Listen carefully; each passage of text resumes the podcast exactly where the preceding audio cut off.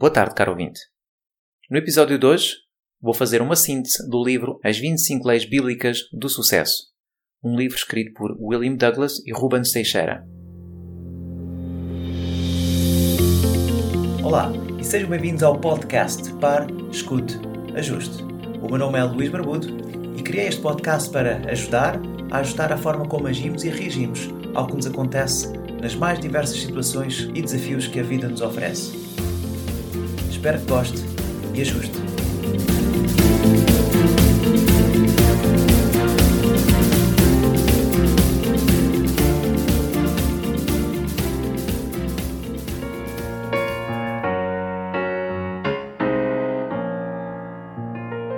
Ao contrário do que se pode pensar, este livro não trata só de religião. Ensina também valores fundamentais para se construir uma base sólida para a vida profissional. E foi nessa fonte de sabedoria milenar que William Douglas e Rubens Teixeira consolidaram as orientações para as 25 leis que compõem este livro. São lições sobre a importância do esforço e da dedicação, da incansável busca de conhecimento e evolução pessoal e, acima de tudo, de uma forte honestidade. Para comprovar a eficácia dessas leis, os autores mostram que os princípios de sucesso de grandes empresários e pensadores da gestão, como Warren Buffett, Napoleon Hill e Jim Collins, são os mesmos dessas passagens da Bíblia. Também nos dão exemplos de pessoas que conseguiram vencer na vida seguindo esses princípios, muitas vezes sem motivação religiosa ou até mesmo sem saber a origem desses princípios. Este livro, para além de referir 25 leis bíblicas do sucesso, refere também os sete pecados mortais na busca do sucesso. O facto deste livro ter informação muito importante e de conteúdo de valor, optei por dividir este episódio em cinco partes. Começarei pelas leis do sucesso. E dentro das leis do sucesso, vamos encontrar as leis da sabedoria. E dentro das leis da sabedoria, começamos com cinco leis diferentes. A primeira, a lei da oportunidade e começa com uma referência bíblica. O vosso Pai que estás nos céus, faz com que o seu sol se levante sobre os maus e os bons, e a chuva desça sobre os justos e os injustos. Livro de Mateus, capítulo 5, versículo 44-45. A lei da oportunidade diz que todas as pessoas terão, ao longo da sua trajetória, oportunidades para melhorar de vida. Esta lei não promete que as oportunidades sejam iguais, mas todos terão a sua quota de oportunidades. A referência a citações da Bíblia são algumas. E nos Eclesiastes, capítulo 9, do versículo 2, diz assim: Tudo sucede igualmente a todos. O mesmo sucede ao justo e ao perverso, ao bom, ao puro e ao impuro. Tanto ao que sacrifica como ao que não sacrifica, ao bom como ao pecador, ao que jura como ao que teme o juramento. E também o rei Salomão refere: Voltei-me e vi debaixo do sol que não é dos ligeiros a carreira, nem dos fortes a batalha, nem tão pouco dos sábios o pão, nem tão pouco dos prudentes as riquezas, nem tão pouco dos entendidos o favor, mas que o tempo e a oportunidade ocorrem a todos. Os autores fazem uma nota de que a chuva e os rios e os ventos vêm para todos, mas alguns possuem bases e estruturas sólidas e outros não. Alguns soaram para furar a pedra e fazer fundações mais seguras, outros fizeram a opção mais fácil de construir na areia. No final deste capítulo, os autores rematam: Em suma, as oportunidades existem. O sol nasce para todos, mas nem todos o aproveitam. Os que o fazem têm mais hipótese de alcançar os seus sonhos. E rematam com uma citação de Frederick Landbridge, Dois homens andam pela mesma janela. Um vê a lama, o outro vê as estrelas. Passamos para a lei número 2, a lei da sabedoria. Com uma referência aos provérbios da Bíblia, capítulo 3, versículo 13. Feliz é o homem que encontra sabedoria e o homem que adquire conhecimento, porque melhor é o lucro que ela dá do que a prata, e melhor a sua renda do que o ouro mais fino, mais preciosa do que as pérolas, e tudo o que pode desejar não é comparável a ela. A sabedoria é a base para se chegar ao sucesso. É a inteligência, seja ela organizacional, estratégica, financeira, para decidir o que quer e como lá chegar. Com ela, podemos escolher as sementes e lançar e estabelecer as causas certas para ter os efeitos desejados. Os autores fazem outra referência à Bíblia, com os Provérbios do capítulo 24, do versículo 3 ao 6. Com sabedoria edifica-se a casa, e com a inteligência firma-se. Pelo conhecimento se encherão as câmaras de toda a espécie de bens, preciosos e deleitáveis. Mais poder tem o sábio do que o forte, e o homem de conhecimento mais do que o robusto. Com medidas de prudência farás a guerra, na multidão de conselheiros está a vitória. Neste capítulo, os autores apelam a que nós persigamos a sabedoria, o conhecimento, e é necessário saber o que estamos a fazer para que consigamos ter o sucesso que desejamos. Na busca da sabedoria, temos que fazer algumas questões. Que conselheiros tem seguido? Qual foi o último curso que fez? Ou o último livro que leu? Qual foi a última conferência em que assistiu? Lembra-se da última ocasião em que pediu um conselho a uma pessoa sábia ou recorreu a um coach? Eles inclusive fazem uma divisão da sabedoria e dividem-na por degraus, sendo que o primeiro degrau tem a ver com os valores, saber que valores seguir. Agir com sabedoria assegura o sucesso. Eclesiastes, capítulo 10, versículo 10. Segundo grau da sabedoria, saber trabalhar. Mateus, capítulo 9, versículo 13. Ide aprender. É preciso trabalhar com inteligência. Não basta trabalhar, é preciso trabalhar corretamente, ser eficaz, fazer um trabalho bem feito e que dê resultados. Quantas pessoas nós conhecemos que trabalham, trabalham, trabalham, mas que não o fazem de forma inteligente?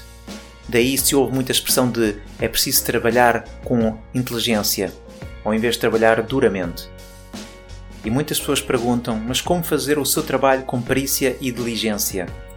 Adquirindo a sabedoria.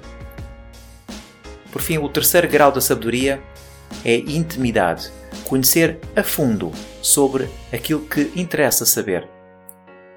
Em Provérbios, capítulo 27, versículo 23, diz: Procura conhecer o estado das tuas ovelhas, põe o teu coração sobre os teus rebanhos. Se souber quem faz o papel de ovelha na sua vida profissional e se dedicar de coração a conhecer o seu estado, estará no caminho certo para alcançar o sucesso.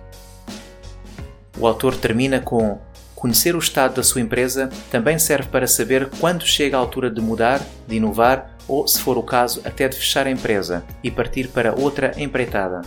É preciso conhecer o estado atual da sua empresa, do mercado e estar com o coração no seu negócio, na sua carreira. Passamos então para a terceira lei da sabedoria, a lei da visão. Abacuque capítulo 2, versículo 2. Então o Senhor respondeu-me e disse: Escreve a visão e torna bem legível sobre as tábuas, para que a possa ler quem passa a correr. O ter visão aqui é ter planeamento estratégico. E qualquer empresa, qualquer pessoa tem que ter essa visão, tem que ter uma missão que refere ao seu propósito ou da empresa. Qual é que é a sua missão e qual é que é a sua razão de ser? Onde é que pretende chegar? Como é que quer ser conhecido? A escolha é sua. Alguns gostam de chamar a visão a um sonho. Gostam de chamar sonho. Outros chamam-lhe outras coisas, como visão, sonho, meta, objetivo, propósito. O importante é saber o que quer. Sem objetivos não existe progresso. É preciso ter desejos, sonhos e planos. Se tiver uma visão e realmente a implementar, estará a alcançar as bases do seu sucesso. Referindo os Provérbios do capítulo 15, versículo 17: Melhor é o prato de hortaliças onde há amor, do que o boi cevado e com ele o ódio. Isto mostra que o dinheiro, embora útil, não é o único medidor de sucesso. Se a pessoa investe demasiado para obter os ganhos financeiros e esquece a família, está a fazer uma opção perigosa. Este capítulo refere a importância também da imaginação. Por como imaginou no seu coração, assim ele é. Provérbios, capítulo 23, versículo 7. tem de descobrir qual é a sua missão e a sua visão. Mas para isso necessita de uma boa dose de sonho, coragem e ousadia. A ideia é que pense fora da caixa, seja essa caixa a timidez, o medo ou as limitações que você ou outras pessoas impõem aos seus sonhos. A imaginação constrói o mundo. O que a pessoa imagina, assim ela é. Imagine grandes feitos e será grande. Imagine pequenos feitos e será pequeno. Portanto, pense em grande. Lei número 4 das leis da sabedoria. A lei do foco. Coríntios, capítulo 9, versículo 26. Pois eu assim corro, não como a coisa incerta, assim combato, não como batendo no ar. A visão é uma fotografia do futuro, mas para lá chegarmos é preciso focarmos-nos no objetivo. Por isso, aqui temos a lei do foco. Aquilo em que se foca, aquilo a que dá atenção, expande-se. Jesus disse que onde a pessoa depositar o que é mais importante para si, ali estará o seu coração. E claro, onde estiver o seu coração, será a área em que se irá desenvolver. Lucas capítulo 12, versículo 34. Porque onde estiver o vosso tesouro, ali estará também o vosso coração. Neste capítulo faz uma relação do foco com o sacrifício. Focar é sacrificar. A Bíblia fala de um negociante que procurava pérolas e que, ao encontrar uma de grande valor, vendeu tudo o que tinha e comprou-a. Mateus, capítulo 13, versículo 45. Do mesmo modo, Jesus disse que se o grão de trigo ao cair da terra não morrer, fica só, mas se morrer, dá muitos frutos. João, capítulo 12, versículo 24. E também se faz aqui uma referência do foco com a mente positiva. Portanto, buscai as coisas que são de cima, pensai nas coisas que são de cima e não nas que são da terra. Colossenses, capítulo 3, versículo 1. E para terminar este capítulo, a referência à Bíblia é aos Filipenses, no capítulo 4, versículo 8. Quanto ao mais, irmãos, tudo o que é verdadeiro, tudo o que é honesto, tudo o que é justo, tudo o que é puro, tudo o que é amável, tudo o que é de boa fama, se há alguma virtude e se há algum louvor, nisso pensai. E terminamos esta primeira parte do episódio com a quinta lei das leis da sabedoria, a lei do planeamento. Dos Provérbios, capítulo 21, versículo 5. Os planos bem elaborados levam à fartura. Ninguém que pretenda ter sucesso pode desprezar a lei do planeamento. Esta lei está bem patente em Lucas, no capítulo 14, versículo 26 ao 32, que diz assim: Pois qual de vós, querendo edificar uma torre, não se senta primeiro a fazer as contas dos gastos, para ver se tem com que a acabar? Para que não aconteça que, depois de haver posto os alicerces, e não a podendo acabar, todos os que a virem comecem a escarnecer dele, dizendo: Este homem começou a edificar e não a pôde acabar. Ou qual é o rei que, indo à guerra a pelejar contra outro rei, não se senta primeiro a tomar conselho sobre se com 10 mil pode sair ao encontro do que vem contra ele com 20 mil. De outra maneira, estando o outro ainda longe, manda embaixadores e pede condições de paz. A fase do planeamento é fundamental para uma boa execução de qualquer trabalho ou projeto. Os autores fazem referência que é necessário haver três degraus do planeamento: um planeamento geral, estratégico, a longo prazo, um planeamento por fases menores, seja anual, seja semestral, trimestral ou até mesmo mensal, e um planeamento semanal e diário, a que chamamos de gestão de tempo. Agir sem planeamento não denota coragem, mas tolice. Vejamos o que diz Salomão, Provérbios capítulo 14, versículo 16. O sábio é cauteloso e evita o mal, mas o tolo é impetuoso e irresponsável. Inclusive, William Shakespeare expressa muito bem a importância da prudência e do planeamento. O arco do tolo dispara depressa. a falta de planeamento e a pressa são contraproducentes. É importante que aprenda a gerir o seu tempo e a estar presente em cada atividade que realizar, concentrando-se nela. Outro cuidado importante é ter horários para descansar e recuperar as suas energias. Salomão falou sobre isto no capítulo 3 do livro de Eclesiastes.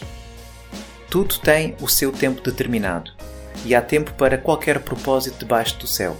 Há tempo de nascer e tempo de morrer, tempo de plantar e tempo de arrancar o que se plantou, tempo de matar, tempo de curar, tempo de derrubar e tempo de edificar, tempo de chorar e tempo de rir, tempo de se lamorear e tempo de dançar, tempo de espalhar pedras e tempo de ajuntar as pedras, tempo de abraçar e tempo de se afastar de abraçar, tempo de buscar e tempo de perder, tempo de guardar e tempo de deitar fora, tempo de rasgar e tempo de coser, tempo de estar calado e tempo de falar, tempo de amar e tempo de odiar, tempo de guerra e tempo de paz.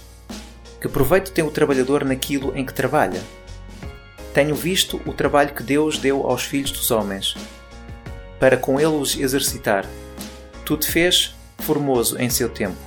Também pôs o mundo no coração do homem, sem que este possa descobrir a obra que Deus fez desde o início até ao fim. Já tenho entendido que não há coisa melhor para eles do que alegrar-se e fazer bem na sua vida.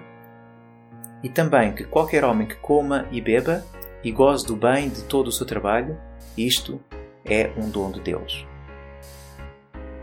Para terminar, lembre-se que o planeamento de tempo visa organizar melhor os horários de estudo, trabalho, lazer, família, cuidados pessoais, proporcionando mais liberdade, flexibilidade e produtividade. Assim poderá aproveitar a sua vida hoje e preparar um futuro melhor. O sucesso traz coisas boas, como convites, propostas, e também traz coisas más, como ataques e inveja, e é preciso estar preparado para lidar com ambas, senão terá problemas. Uma aprendizagem essencial é saber dizer não, seja aos ressentimentos, seja à avalanche de propostas que irá receber. E se não aprender a dizer não, semeará insucessos, pois não terá tempo para se atualizar e aperfeiçoar profissionalmente, para estar com a família e os amigos e fazer as coisas de que gosta. Lembre-se Winston Churchill referiu: Quem falha em planear, planeia em falhar. No próximo episódio falarei de outras 5 leis, as leis do trabalho. Até lá, tenha um ótimo dia. Obrigado.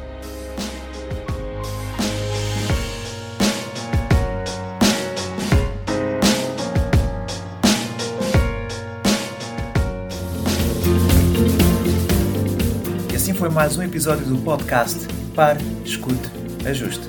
Espero que este conteúdo seja útil e uma mais-valia para o seu dia a dia, porque se vive melhor quando está bem. Então pare para sentir, escute o seu coração e ajuste a forma como reage ao que lhe acontece.